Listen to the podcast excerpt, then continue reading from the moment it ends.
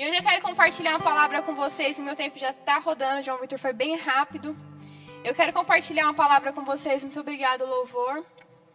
É, a respeito de algo que Deus tem ministrado muito no meu coração nesses dias, né? Eu acredito que é algo, na verdade, que vem realmente em direção ao que nós estamos vivendo nessa, nesses dias. E eu queria que você pudesse abrir a sua Bíblia lá em Colossenses 2, no verso 6. Quem aqui quer começar, viver uma, uma vida e terminar essa vida bem? Amém? Você quer começar e terminar bem? Amém, eu também quero. E hoje uma palavra que eu tenho para compartilhar com você é sobre nós guardarmos a nossa fé. O tema da ministração de hoje é Guardiões da Fé. Eu creio que, como jovens, nós precisamos nos levantar como realmente um guardião aquele que guarda os nossos princípios, aquele que guarda aquilo que nós cremos. E nós temos vivido dias de muito ataque. Não ataque só à família, mas ataque a nós também, enquanto jovens. Somos, estamos sendo muito pressionados pelas coisas que o mundo é, vem mostrando, né, vem ditando para que a gente possa viver. E nós não precisamos andar e ser igual ao mundo. Amém? Então eu quero despertar algo dentro de você nessa noite a respeito de nós vivermos uma vida onde nós possamos ser um guardião da nossa fé, um guardião daquilo que os princípios da palavra nos ensina. Amém? Lá em Colossenses, no capítulo 2, no verso 6, diz o seguinte: Como, pois, recebestes o Senhor Jesus Cristo, assim também andai com ele. Numa outra versão, diz o seguinte: Portanto, assim como vocês receberam a Cristo Jesus, o Senhor, continuem a viver com Ele. Sabe, querido, que esse versículo, esse texto, ele vai falar sobre nós recebemos a Jesus e nós andarmos com Ele. E existe uma diferença, se você prestar atenção nesse texto, que quando você recebe Jesus é uma coisa e quando você anda com Ele, quando você anda nele, como a primeira versão que eu li disse, é, são coisas diferentes. Então, se eu recebo Jesus, eu preciso andar nele. Eu preciso ser parecida com ele, porque estar nele, andar com ele, é ser parecido com ele. Amém? E eu estava vendo uma, uma pesquisa, e essa pesquisa ela fala de uma taxa de quantos brasileiros cristãos nós já somos. E esses, na verdade, não define como cristão, define como evangélico. E essa taxa diz que 25% dos brasileiros são evangélicos. Você se alegra com isso? Amém. É uma grande parte da nossa população que são evangélicos. Só que um novo censo do IBGE vai definir agora esses 25% em duas categorias: os evangélicos praticantes e os evangélicos não praticantes. Você tem noção do quanto é vergonhoso isso pra gente? Quanto é triste isso pra gente? Ter aqueles que são, fazem parte dessa estatística que pratica a palavra, que vive os princípios do evangelho, e uma outra parte que não pratica. E agora o censo do IBGE, ele, ele faz essa distinção desses dois grupos. E o que eu acho interessante é que uma pessoa, quando ela conhece a Jesus, quando ela recebe a Jesus e ela está nele, não tem como a gente andar fora dos princípios daquilo que a palavra nos ensina. É, é uma hipocrisia eu dizer que eu recebo a Jesus, que eu estou nele, eu conheço os evangelhos, mas eu não vou viver essa vida. Eu vou ser apenas um evangélico que carrega a, o nome de evangélico, mas não, que não pratica essas verdades. E esse, esse texto ele diz exatamente sobre isso. Eu preciso receber a Jesus e eu preciso andar nele. E andar nele é cumprir os princípios do Evangelho. É cumprir aquilo que o Evangelho diz que eu preciso viver. É ter uma vida transformada. Então não faz sentido uma pessoa que recebe a Jesus, ela não, ela não andar nele. E é muito triste, às vezes eu, eu, me pego vendo algumas pessoas que eu fico, meu Deus, não tem diferença nenhuma do mundo. É cristão, vive, né, se diz cristão, até trabalha na, na área que alcança é, o meio, meio gospel, mas que não difere nada do mundo. E nós não podemos ser assim. Nós precisamos ser jovens onde você olha, onde as pessoas olham para você e olham para mim e identificam que nós somos cristãos por causa da forma que falamos, da forma que nos vestimos, aquilo que nós cremos, aquilo que nós defendemos. E hoje eu quero despertar dentro de você algo para que você possa andar nessa defesa, defendendo aquilo que você acredita. Eu achei muito interessante que a escola de ministros agora ela vai ter uma matéria chamada apologética. Vocês sabem o que é isso? Apologética? É uma matéria onde você estuda como é, defender a sua fé.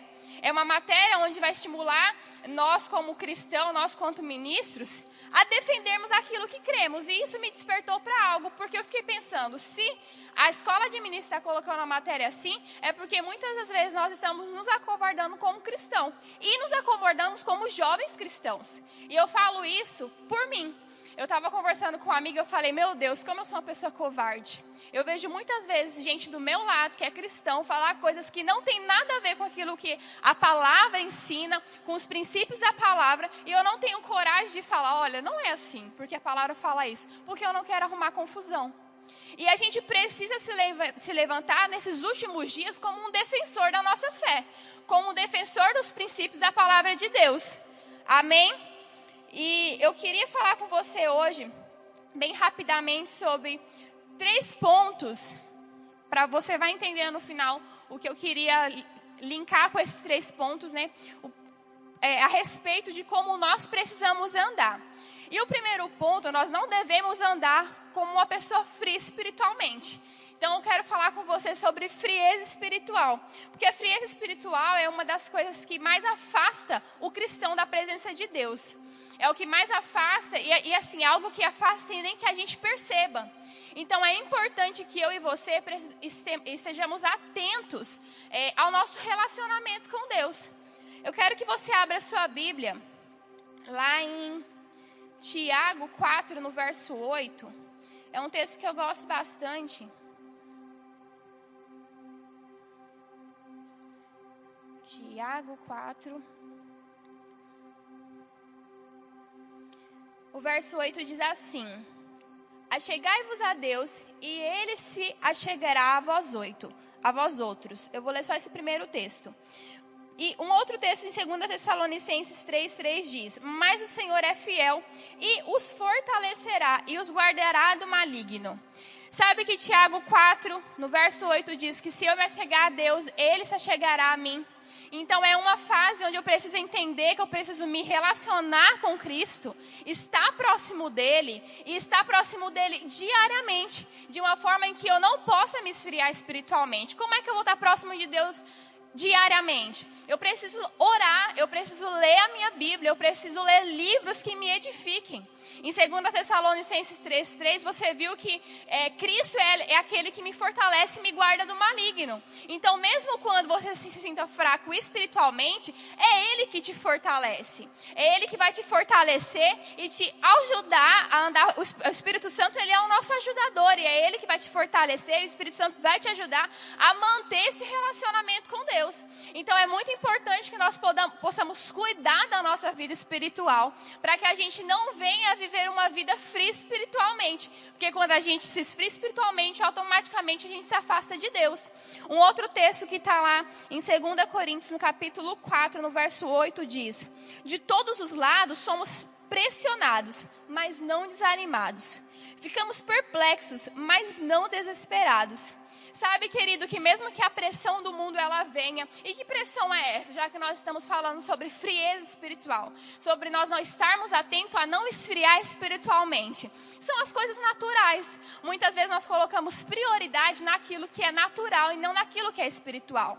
As nossas prioridades, as nossas convicções, elas precisam estar nas coisas do alto e não nas coisas terrenas. Nós precisamos estar com o nosso coração naquilo que é eterno e não naquilo que é terreno. Então, muitas vezes vezes essas, essas coisas que nos pressionam de todos os lados é exatamente as coisas natural.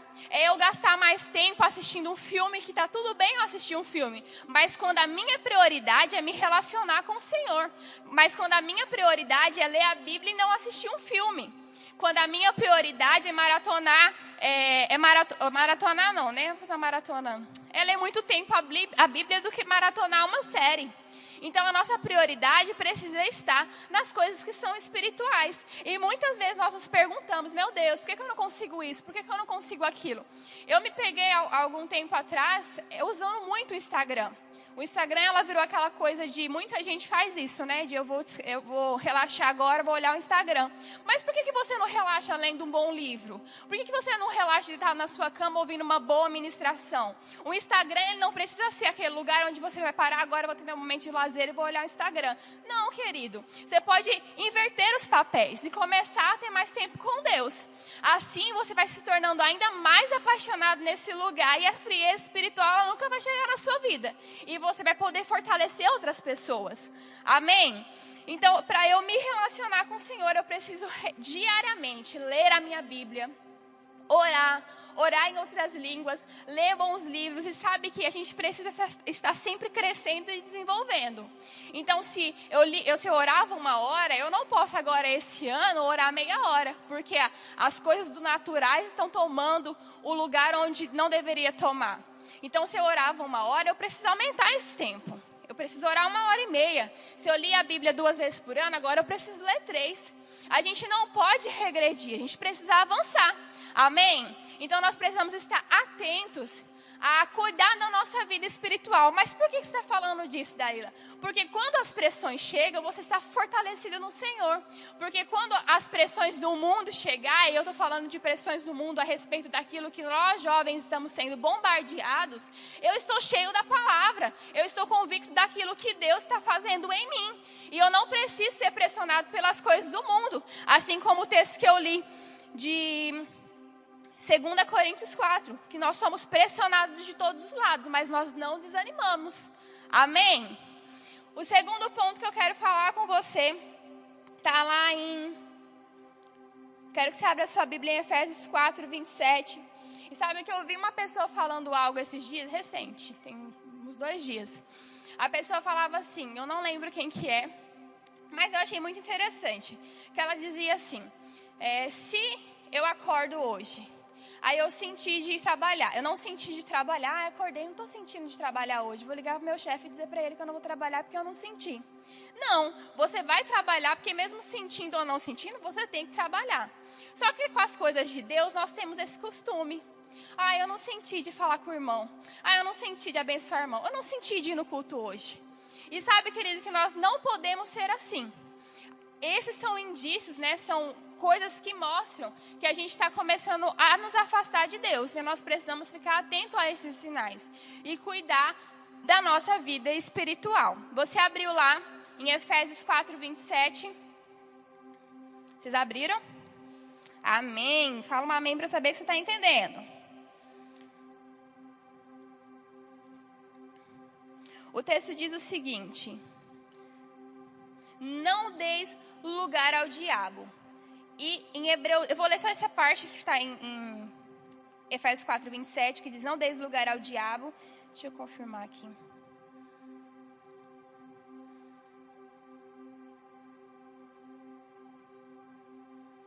Isso mesmo, é, é o versículo 27. Não deis lugar ao diabo.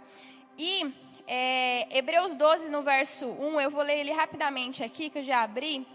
Se não precisa abrir para a gente ganhar tempo diz o seguinte: Portanto, também nós, uma vez que estamos rodeados por tão grande nuvem de testemunhas, livramo-nos de tudo que nos atrapalha e do pecado que nos envolve e corramos com perseverança a corrida que é proposta. Então, o segundo ponto que eu quero falar com você é a respeito do pecado.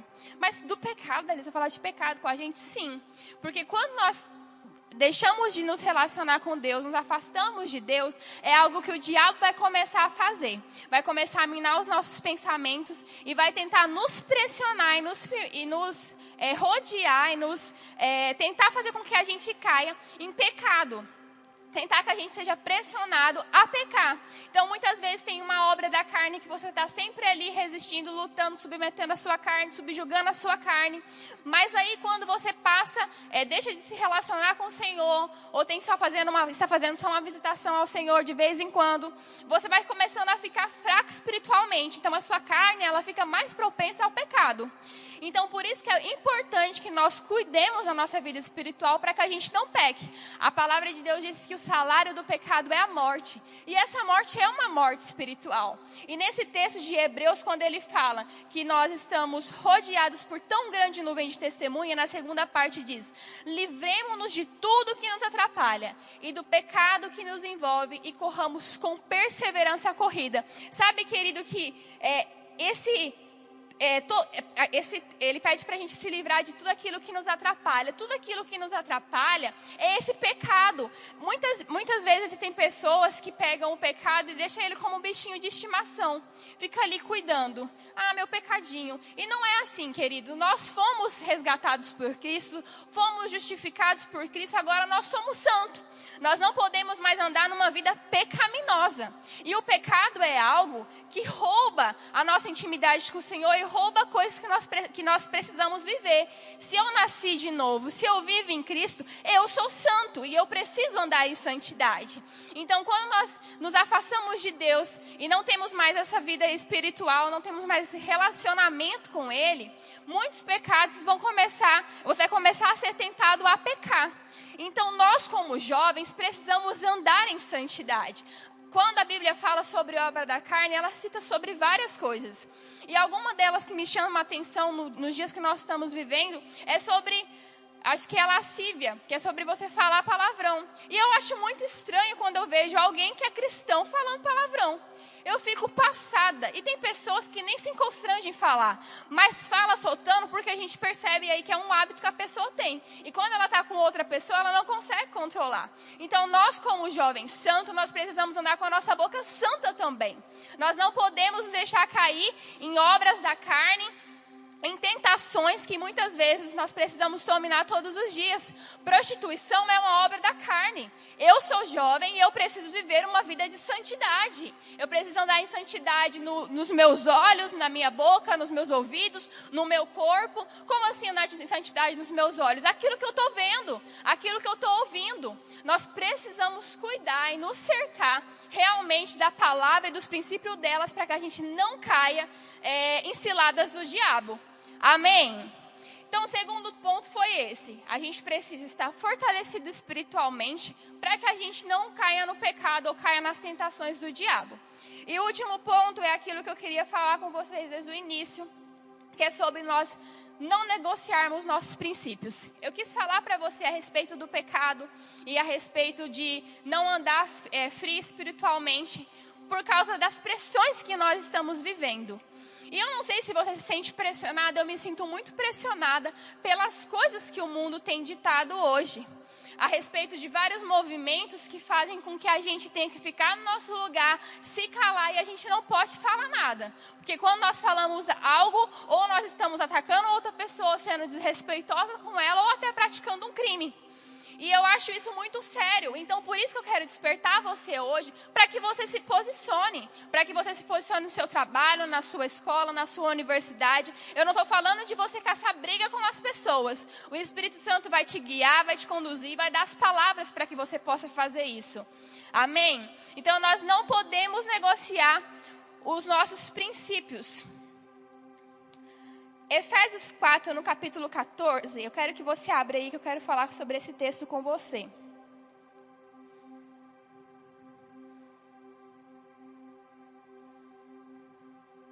Efésios 4, 14 diz o seguinte: O objetivo é que não sejamos mais como crianças, levadas de um lado para o outro pelas ondas teológicas, nem jogados para cá e para lá, por todo o vento de doutrina e pela malícia de certas pessoas que induzem os incautos ao erro. Uma outra versão que eu também gosto diz: para que não sejamos mais meninos inconstantes, levado em roda por todo vento de doutrina, pelo engano de homens que com astuta, astúcia enganam fraudulosamente. Sabe, querido, que quando a palavra fala de a gente não ser levado por qualquer vento de doutrina, é a gente cuidar daquilo que nós estamos ouvindo. Muitas vezes a gente tem ouvido até alguns cristãos que estão falando coisas que não são verdade. Lembra que eu falei para vocês a respeito de é, a gente ter que se calar sobre alguns posicionamentos. E às vezes eu vejo pessoas que são cristãs, até amigas minhas, defendendo o movimento feminista. E para mim, aquilo que a palavra diz é a verdade. E se essa pessoa está achando ruim, ela vai ter que falar com Deus, ela vai ter que tratar com Deus. Então, ai, eu não acho que a mulher tem que ser assim, eu acho que a mulher tem que ser assim. Mas como é que a Bíblia fala a respeito de nós mulheres? Para mim é um maior privilégio me submeter ao meu marido. E eu amo me submeter a ele e depender dele. E para mim é o que a palavra diz e eu vivo feliz com isso. Eu não vivo aprisionada ou aquilo que o mundo está ditando, que eu não preciso do homem, que eu sou independente e que eu faço o que eu resolvo. Deus não me criou para ser assim. Então, quando eu vejo pessoas cristãs defendendo o movimento feminista, e eu vou falar uma coisa, espero que você não me entenda mal. Um, eu vejo pessoas defendendo muito, salve as baleias, não mata a formiga, vamos salvar as árvores. Gente, que bom que tem gente para isso. Mas essas pessoas são pessoas que não estão nem aí para um feto que está sendo gerado e apoiam o aborto. E eu não estou falando de pessoas que não são cristãs, eu estou falando de pessoas que são cristãs. E nós precisamos nos levantar como a diferença. Nós precisamos nos levantar como jovens, guardiões da nossa fé. Nós não podemos mais ficar num lugar onde nós estamos sendo acovardados. A palavra diz que Cristo nos chamou porque nós somos fortes e corajosos. Nós precisamos ter coragem para enfrentar o mundo aí fora. Nós precisamos ter coragem de nos posicionar e defender a nossa fé e os nossos princípios. Amém? Você está comigo? Lá em 1 Coríntios, no capítulo 15, no verso 33, diz: Não vos enganeis, as má conversações corrompem os bons costumes. Isso não é um ditado popular, é a Bíblia que está falando. Então, querido, Edilson de Lira ministrou na nossa conferência a respeito de associação. Cuide com quem você está andando. Cuide com quem você está se relacionando, tendo comunhão. Cuide daquilo que você está ouvindo, que você está recebendo. Porque, como a Bíblia, a Bíblia mesmo falou, as más conversações corrompem os bons costumes. Se você não está conseguindo influenciar, você está sendo influenciado é, reavalie as suas associações. Isso é muito sério. É muito sério porque quando você começa a andar com pessoas que creem algo que é divergente da palavra, daqui a pouco você vai estar com dúvida: será que é isso mesmo? Será que eu tenho que fazer assim mesmo? Então nós precisamos ser guardiões da nossa fé. Nós precisamos entender aquilo que a palavra diz sobre mim e sobre você.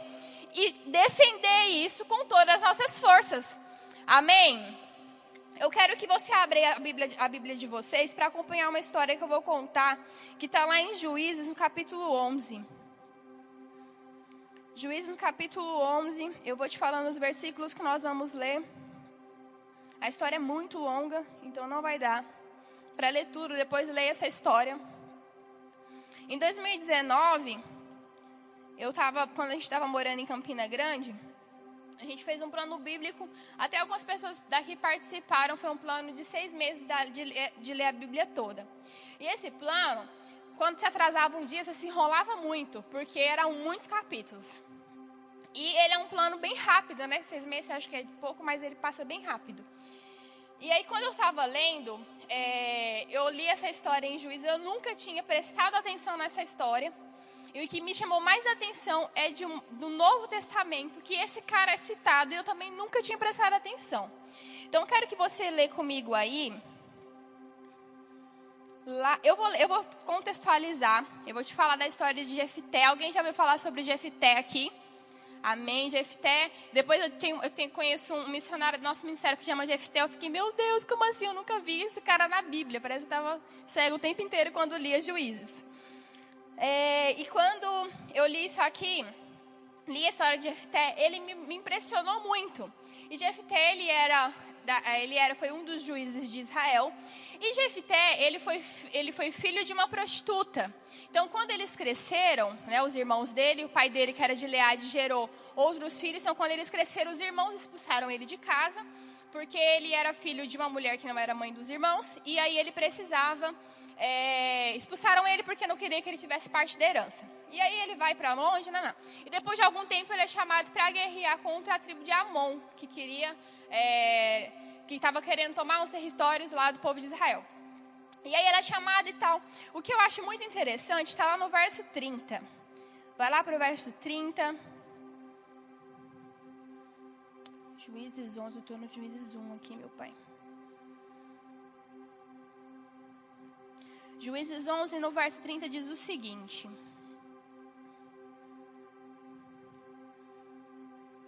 Fez Jefté um voto com o Senhor e disse: se com, se com efeito me entregares os filhos de Amon nas minhas mãos, quem primeiro da porta da minha casa sair ao encontro, voltando eu vitorioso dos filhos de Amon, esse será do Senhor, e eu oferecerei em holocausto. Agora você vai lá para o verso 34.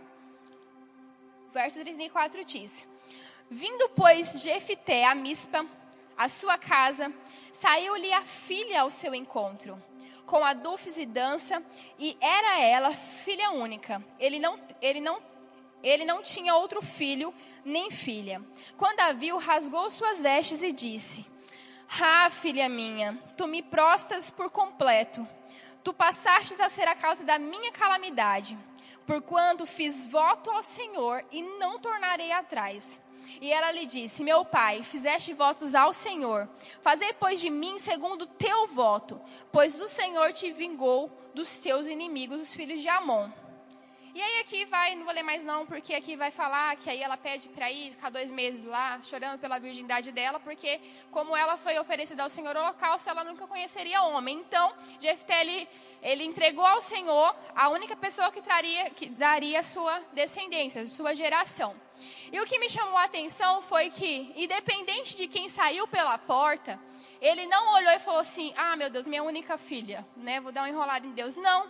Ele fala o seguinte: Porque eu abri a minha boca, porque eu, eu abri a minha boca ao Senhor e eu não tornarei atrás. E sabe que nós precisamos, nós precisamos ser assim. Pessoas que a partir do momento que nós aceitamos a Jesus como nosso Senhor e Salvador, eu não volto atrás daquilo que a palavra de Deus diz. Eu não vou voltar atrás daquilo que o Senhor falou para mim, daquilo que o Senhor falou para você. Você precisa ser como esse homem, se posicionar independente de, você não volta atrás. E o que me chama a atenção é que lá em Hebreus 11, você conhece Hebreus 11? Lá é a famosa galeria da fé. Lá fala de grandes homens e mulheres de Deus que marcaram, que marcaram a, é a sua geração, que marcaram por causa da fé. E sabe quem que aparece lá? Jefté. E eu achei isso incrível, porque lá no verso 32 diz o seguinte: E que mais direi? Certamente me faltará tempo necessário para referir o que para referir o que há a respeito de Gideão, de Baraque, de Sansão, de Jefité, de Davi, de Samuel e dos profetas. Por quê? Os quais por meio da fé subjugaram o reino, praticaram justiça, obtiveram promessas e fecharam a boca de leões. Olha onde esse homem foi aparecer, lá na galeria da fé porque foi uma pessoa que, quando falou com o Senhor, ele não voltou atrás. E hoje ele está registrado nessa galeria da fé, porque foi um cara que andou em justiça, conquistou reinos e fechou boca de leões. No caso, né, de outros de outros homens da fé citados aqui.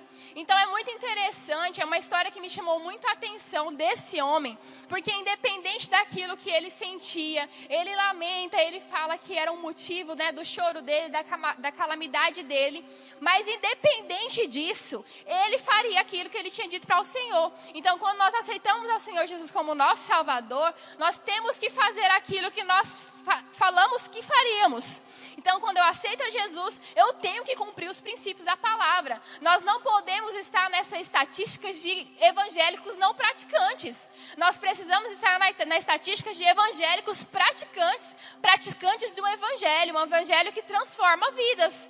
Amém, querido? Eu espero que você esteja sendo despertado a respeito é, de você é, defender os seus princípios, defender aquilo que a palavra diz e aquilo que você crê. Amém? Nós estamos indo para o final, quase indo para o final, mas vai dar tempo. Eu quero ler com você lá em Atos 7, para a gente ir finalizando. Atos 7 vai falar da história de Estevão. Quase que meu filho se chamava Estevão, mas Israel foi mais forte. Olha o que fala em Atos 7. Ouvindo, ouvindo eles, enfureceram-se no seu coração e rilhavam-se os dentes contra ele. Eu vou ler na versão atualizada aqui para ficar melhor. Ouvindo isso, ficaram furiosos rangeram os dentes contra ele. Mas Estevão, cheio do Espírito, levantou os olhos para o céu e viu a glória de Deus, e Jesus em pé, à direita de Deus, e disse: Vejo os céus abertos e o filho do homem em pé, à direita de Deus. Mas eles tamparam os ouvidos e, dando forte gritos, lançaram todos juntos contra ele. Arrastaram-no para fora da cidade e começou a apedrejá-lo. As testemunhas deixaram seus mantos aos pés de um jovem chamado Saulo. Enquanto apedrejavam Estevão, este orava: Senhor Jesus, recebe o meu espírito. Então caiu de joelhos e bradou: Senhor, não os consideres culpado deste pecado. E tendo dito isso, adormeceu. E Saulo estava ali, consentindo na morte de Estevão. Querido, você acha que eu e você estamos, estamos prontos? É claro que hoje nós não vivemos, nós não estamos num país onde nós vivemos perseguição assim. Mas será que eu e você estamos prontos para poder nos posicionarmos como Estevão fez? Estevão, ele estava sendo caçado, ele estava sendo perseguido por proclamar a palavra, por falar de Jesus, por pregar o evangelho. E ele, como guardião da fé, ele não arredou o pé, mesmo sabendo que ele morreria. Eu soube de uma história muito interessante na escola de missões, que fique entre a gente, em nome de Jesus. Eu soube de uma história muito interessante na escola de missões. Eles passam por uma aula chamada aula de resistência, é onde realmente o missionário ele vai ser pressionado. E é interessante que é só uma aula de resistência, é só uma simulação. Mas teve um certo estudante da escola que durante esse momento de, de pressão foi tão grande, é, a pressão psicológica que ele estava vivendo nesse dia de aula de resistência, que o soldado que estava ali é, pressionando ele, eles nem chegam a ser torturados, que é uma aula de resistência, né? Os direitos humanos. E ele estava ali sendo pressionado, soldado gritando com ele. Ele já tinha ficado com frio a noite toda, com fome, porque eles comem pouco durante a aula de resistência. E aí o cara falando, gritando no pé do ouvido dele, ele negou Jesus. Numa aula de resistência, que é só uma mentira. E eu fiquei pensando, como é que uma pessoa dessa vai para o campo? Como é que uma pessoa dessa vai se posicionar e falar sobre Jesus e defender e guardar a sua fé? Nós precisamos ser como o jovem Estevão, que independente do que as pessoas ou que as, as autoridades da época queriam fazer com ele, ele guardou a sua fé e ele morreu, ele foi apedrejado. E o último suspiro dele, as últimas palavras dele foi que as pessoas fossem imputadas porque elas eram ignorantes, não sabiam o que estava fazendo. Então que eu e você possamos ter essa ousadia de poder defender aquilo que nós cremos, os princípios da palavra. Eu creio numa família tradicional, querido. Eu creio num homem e numa mulher gerando filhos. Esse é o padrão bíblico e pronto, acabou. Quem achar ruim vai ter que se ver com Deus. Foi ele que escreveu sobre isso. Amém? Então nós precisamos realmente ter isso é, gravado no nosso coração. Eu quero chamar o louvor já, nós estamos terminando. Mas eu quero ler um outro texto com você que está em 2 Timóteo 4, 7, que diz o seguinte: Terminar bem. Não, bom, bom, bom, combati o bom combate, terminei a corrida e guardei a fé. Isso é o apóstolo Paulo escrevendo na carta de Timóteo, ele estava falando isso para o jovem Timóteo. E aí ele fala: Combati o bom combate, terminei a corrida e guardei a fé. Sabe que Deus quer, o que Deus quer de mim e de você, é que nós possamos é, correr a corrida terminar bem essa corrida e guardando a nossa fé. O que Deus espera de mim e de você é que nós possamos combater esse combate diariamente, que é um combate vitorioso que Cristo já conquistou pra, por nós na cruz, mas que nós possamos terminar essa corrida guardando a nossa fé. Nós precisamos terminar dessa forma. E sabe, querido, que existe a história de um grande homem de Deus que morreu em 2018 chamado Billy Graham. Billy Graham, ele começou a falar, é, começou sua, sua carreira ministerial, começou a falar de Jesus muito novo, com 19 anos. E Billy Graham morreu em 2018, ele nasceu em 1918, morreu em 2018. Um pouco antes de fazer 100 anos, Billy Graham faleceu. E em uma entrevista, né, numa TV famosa, eu não lembro o nome, CNN, CNN alguma coisa. É, ele estava sendo entrevistado, já estava velhinho, isso foi em 2013, 12, eu acho. E ele já estava mais velhinho, né? Com seus 90 e poucos anos. E esse, esse homem pergunta para ele, né, Billy Graham, você tem algo que você se arrepende, que você tenha feito na sua vida? E eu não sei se vocês conhecem a história de Billy Graham. Ele foi um cara que ganhou muitas almas para Jesus. Ele foi um homem muito influente, onde aconselhava presidentes, onde aconselhavam pessoas famosas. Ele estava nesse meio influente e ele nunca caiu em nenhum escândalo financeiro, em nenhum escândalo moral. Ele sempre foi um cara que prezou muito para não ter nenhum tipo de qualquer coisa que pudesse fazer com que ele caísse. Ele é um cara que preservava muito aquilo que ele cria. Então, eu não sei se você é familiarizado, familiarizado com essa história, mas quando esse homem pergunta para Billy Graham, Billy Graham, o que é que você se arrepende que você fez na sua vida? Fica todo mundo na expectativa de que ele fosse falar algo podre no final da vida. Mas não. Sabe o que, que Billy Graham fala? Eu me arrependo de não ter passado mais tempo lendo a Bíblia e mais tempo me relacionando com Deus. Gente, como isso é forte. Eu não sei se isso mexe com você, mas isso mexe muito comigo. Porque, meu Deus, Billy Graham, que foi um grande homem de Deus, que teve um ministério impecável, sem ter o que homens falar, pode falar a respeito de eu precisava ter mais tempo com Deus, eu precisava ler mais a Bíblia, e eu e você. Sabe que Billy Graham ele esteve nos lugares de mais influência, influência política, no meio artístico, e ele nunca se corrompeu. Ele nunca negociou a sua fé e seus princípios, e Deus o honrou. Billy Graham viveu mais do que aquilo que a, a palavra de Deus nos garante que nós possamos viver. Eu quero viver uma vida assim, começar a caminhar e terminar bem. Eu não sei você, mas eu desejo isso. Tem um texto que é um meu texto favorito bíblico, que está em Atos 20, 24, que diz: Porém, eu nada tenho a minha vida como preciosa, contanto que eu termine a minha carreira. Aquilo que Cristo Senhor Jesus deixou para que eu pudesse fazer. Eu não sei você, querido, você pode se colocar de pé, que nós estamos encerrando. Eu não sei você, querido, mas eu não quero chegar nos meus últimos dias ou ser arrebatado e me encontrar com o Senhor e, e, saber de coisas que eu poderia ter feito e que eu não fiz.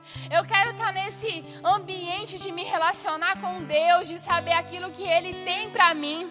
Sabe que você sabe o que tem no coração de Deus, que você sabe aquilo que move o coração de Deus, você sabe o que Deus quer da sua vida quando você se relaciona com Ele, quando você tem tempo de oração com Ele, é ali que Ele vai falar sobre os desejos que Ele tem para a sua vida. Quando você lê a, a sua Bíblia, é ali que o Senhor vai falar através da sua palavra o que Ele deseja de você e de mim.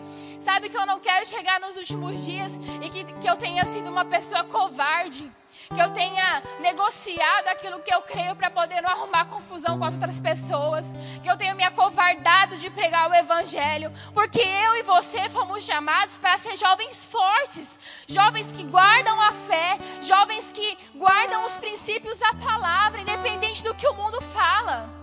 Feche seus olhos e vamos orar. Consagre a sua vida ao Senhor. Eu não sei o que você está passando de pressão. Eu não sei se está passando pressão na sua casa, no seu trabalho, na sua universidade. Mas sabe, querido, que quando nós colocamos o Senhor como centro da nossa vida, Deus, Ele faz tudo por nós. Deus é aquele que nos guarda. Deus é aquele que nos protege. Em Sua palavra, Ele vai falar que quando nós deixamos o reino dele como centro de tudo, todas as coisas são acrescentadas. Você não precisa se preocupar com nada, em apenas cumprir aquilo que a palavra dele diz para que eu e você possamos fazer. Feche seus olhos. Feche seus olhos, ore um pouco, se consagre ao Senhor. Pai, como nós amamos a Sua presença, como nós desejamos a Sua presença. Volte seus olhos para o Senhor nesse momento. Fale daquilo que você tem enfrentado no seu dia a dia. Esse é o momento que você tem para se render a Ele. Se arrependa se você tem se escondido de falar sobre Jesus. Se agora veio alguém na sua mente que você todos os dias vê essa pessoa, fala: Meu Deus, eu preciso falar de Jesus para ela, mas eu não tenho coragem. Esse é o dia que você pode pedir para o Senhor te encher de força, de vigor, de coragem, para que você fale de Jesus para essas pessoas. Aleluia. Ore, querido, se consagra ao Senhor. Obrigado, Pai.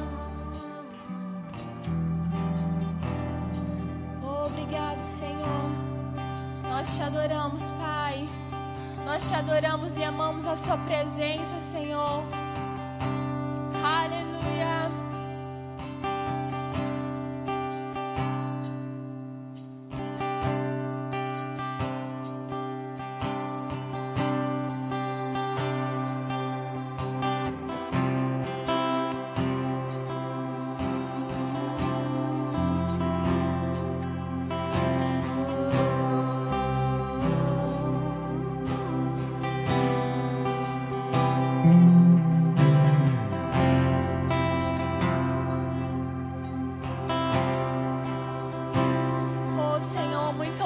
Obrigado, Pai. Senhor, obrigado porque eu sei, Senhor, que nós seremos aqueles que nos colocaremos, Pai, na, na disposição do Senhor. É, nós seremos aquele que nos colocaremos à brecha para orar por pessoas, que estaremos atentos que a Sua palavra e o Seu Espírito tem para que nós possamos fazer. Pai, nós não seremos jovens acovardados, nós somos jovens fortes, corajosos. Pai, muito de falar da Sua palavra. Muito obrigado, Senhor, porque nós seremos aquele que nos posicionaremos, Pai, e defenderemos os princípios daquilo que nós cremos. Pai, muito obrigado por algo, por algo grande nos levantando por dentro. Senhor, eu oro para que nessa noite, qualquer jugo, qualquer palavra que o diabo tem colocado de condenação, qualquer palavra que o diabo tem tentado lançar na mente dos meus irmãos, que possa cair terra. Palavra de que eles não podem, porque eles podem. A sua palavra diz que nós podemos todas as coisas em Cristo que nos fortalece. Nós somos fortalecidos no Senhor. Nós somos cheios do seu Espírito para falar da sua palavra. Pai, nós não ficaremos mais no lugar onde estamos parados, estagnados, mas nós correremos com perseverança, sem nada nos travando,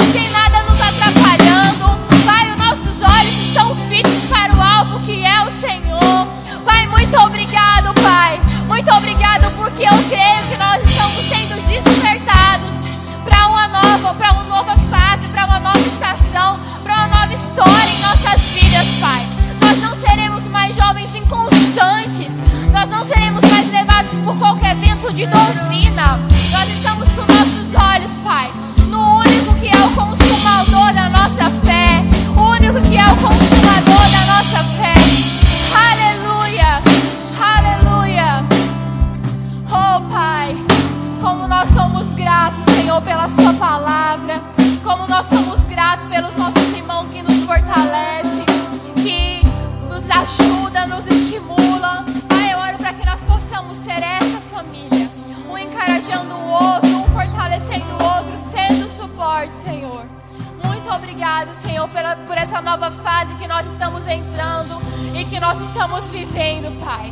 Muito obrigado, Pai, por essa nova fase na vida desses jovens da nossa igreja.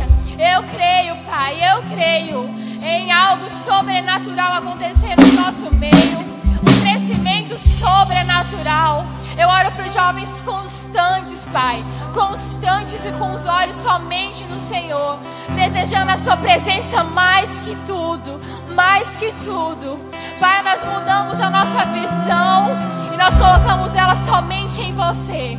Assim como o Fly entrou em uma nova estação, vivendo, Pai, somente as coisas que é do alto, firme, constantes e inabaláveis. Assim será essa nova fase nesse departamento. Firmes, constantes e inabaláveis. Firmes, constantes e inabaláveis. Pai, muito obrigado por essa família. Eu te rendo graças no nome de. Aleluia. Querido, você pode sentar. Eu espero que você tenha recebido da parte de Deus. Eu tenho sido muito ministrada a respeito disso. E eu espero que você saia daqui com essa verdade impregnada no seu coração. E que você seja um guardião da nossa fé, da fé de Jesus. Amém?